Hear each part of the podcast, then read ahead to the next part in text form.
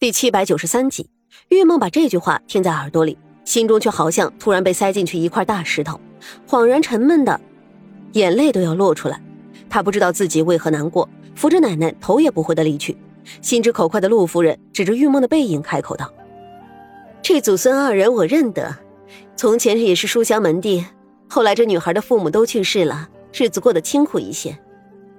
娘，我看他就是些小家子气。”爹说过什么样的府邸出什么样的女子。陆如花无端的一句话，惹得沈长勋脸色突然一冷。他看着陆如花，义正言辞的开口道：“陆千金，今日的事咱们就到这里，非常感谢你对在下的赏识。”什么意思？陆如花一愣，站起身子，看着沈长勋：“沈少爷，是我哪里说错什么了吗？”陆夫人也是吃了一惊。忙说：“这到底是怎么回事？咱们不是聊得好好的，这沈少爷怎么突然就翻脸了呢？”实在抱歉，我已经有心上人了。这件事之前没有和爹娘说清楚，是我的不对。今日浪费了陆夫人和陆千金的时间，改日长勋必定亲自负荆请罪。沈长勋说完，二话不说，掉头就追了出去。他心中只有郁闷，这会儿小丫头该是真的生气了。果不其然，这玉梦扶着奶奶走出大门，整个人就哭了起来。你这孩子好端端的哭什么？沈家有待客之道，你我虽然贫寒，他们也没有对咱们另眼相待啊。奶奶有些不解，玉梦也说不清楚自己的心。奶奶，我就是想哭，您别管我。总之今天我是来后悔了，早知现在，何必当初。把人家放在心上，大老远的来道歉，人家其实没准早就把我给忘了。谁说我已经把你忘了？沈长勋追出去之后，便正听见玉梦哭着说出这番话，他连忙走了上去，一把拉住玉梦的胳膊。这玉梦狠狠地将他甩开，把手藏在身后，脸色微红的厉声开口道：“沈少爷，男女授受不亲，请你自重。”沈长勋再次见过奶奶。奶奶，可否让我和玉梦单独谈谈？我想我们之间一定有什么误会。奶奶虽然体弱多病，但是神思敏捷，她一眼看出这沈长勋对自己的孙女一定是抱有好感。眼下自己已经上了年纪，陪在孩子身边的日子肯定不多。若是有一个踏实的少年，真心真意的照顾玉梦，自然是好。可身后的沈府家大业大，在这镇上是难找的人家，自己和玉梦贫寒不堪，如此想法也只能藏在心中。一番琢磨罢了。看着眼前儒雅的少年，这玉梦的奶奶微微点了点头。好，我腿正有点酸，去路边的石头上坐一坐。你们两个先说几句话。多谢奶奶成全。沈长勋不失礼数，再次谢过玉梦的奶奶，这才拽着玉梦去了路的另一边。你拽我做什么？谁要成全你？沈少爷，你很奇怪。玉梦眼睛哭得红红的，让人看着有些心疼。好了好了，别生气了。我知道刚才陆千金的一席话伤了你的心，其实你也大可不必生气。我娘说过，人生在世，不管是富有还是贫贱，都不应该有高低之分。沈少爷，你左一个陆千金，右一个陆千金，我告诉你，你的陆千金可不在这里。好了，你救了我，吴玉梦也登门道谢，我冲了你。今日也亲自赔罪，咱们两个从今天开始就井水不犯河水。玉梦说完，掉头就要走。沈长勋眼疾手快，猛地一个闪身拦住他的路。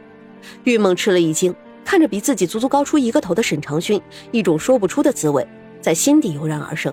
就在这时，心有不快的陆千金和陆夫人从沈家走了出来。陆夫人还算是海量，在苏月心连连解释之下。并未有什么情绪上的波动，可陆千金却感觉十分生气，把所有的错都记在了玉梦的头上。没想到的是，方才走出沈家，就看到沈长勋正和玉梦纠缠。这是岂有此理！陆千金顿时大怒，不由分说的冲了上去。玉梦此时正忙着和沈长勋斗嘴，压根就没看到陆千金走过来。狐媚！陆千金一张嘴就出言不逊，气得玉梦猛然转身。你说谁呢？说的就是你。今日本是我和沈少爷定下终身的日子，你倒是好，带着你的奶奶登门捣乱。小姑娘，我的这一桩婚事成与不成也就罢了，你呢？好好的看看你自己，穿的这么寒酸，还想进沈府？闭嘴！一直以来自己都以礼相待的沈长勋突然面色大变。陆千金，我敬你几分，刚才的一番话我不和你计较，但是你必须和玉梦道歉。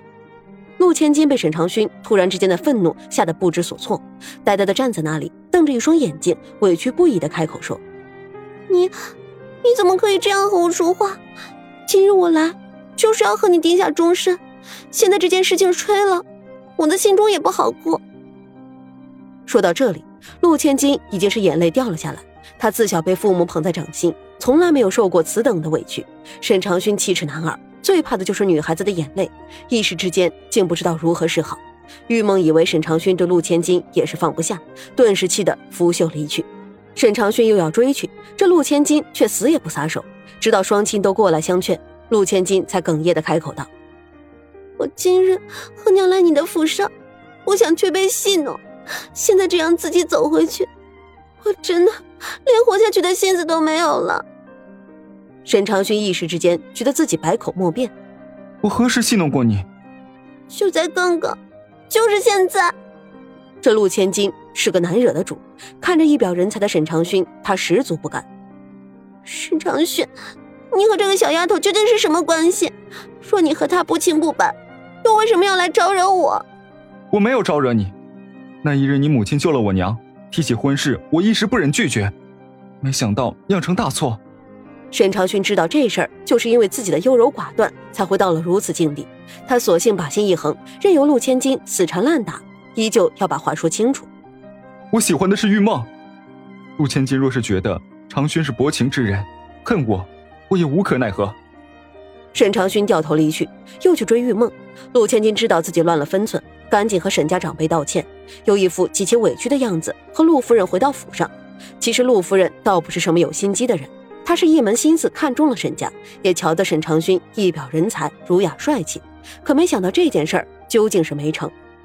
娘，真是气死我了！陆千金愤愤不平。今日的事都怪那个玉梦，否则我和沈少爷的事情一定不会是这样的结果。算了算了，一家女百家求，这一个男人喜欢他的女人，也铁定不止你一个。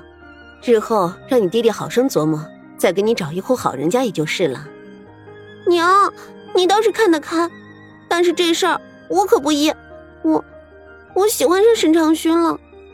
可是人家不喜欢你，为娘我有什么办法呀？陆夫人看着女儿，不由开口道：“如花，你该不会真的不死心吧？”陆如花微微一笑，走到母亲面前，乖巧的坐下，小声的开口说。娘，这件事情我看得很明白，沈长勋也不过是被玉梦的小丫头给骗了而已。你想想看，沈家大门大户，沈长勋和玉梦也铁定不是青梅竹马。所以我猜想，这玉梦肯定是想借着自己有几分姿色，嫁进豪门。一抹扭曲的恨意在陆千金的脸蛋上浮现。门不当户不对，她显得也太美了。我倒是要看看她究竟葫芦里卖的什么药。就算是沈长勋不娶我进门，他也休想。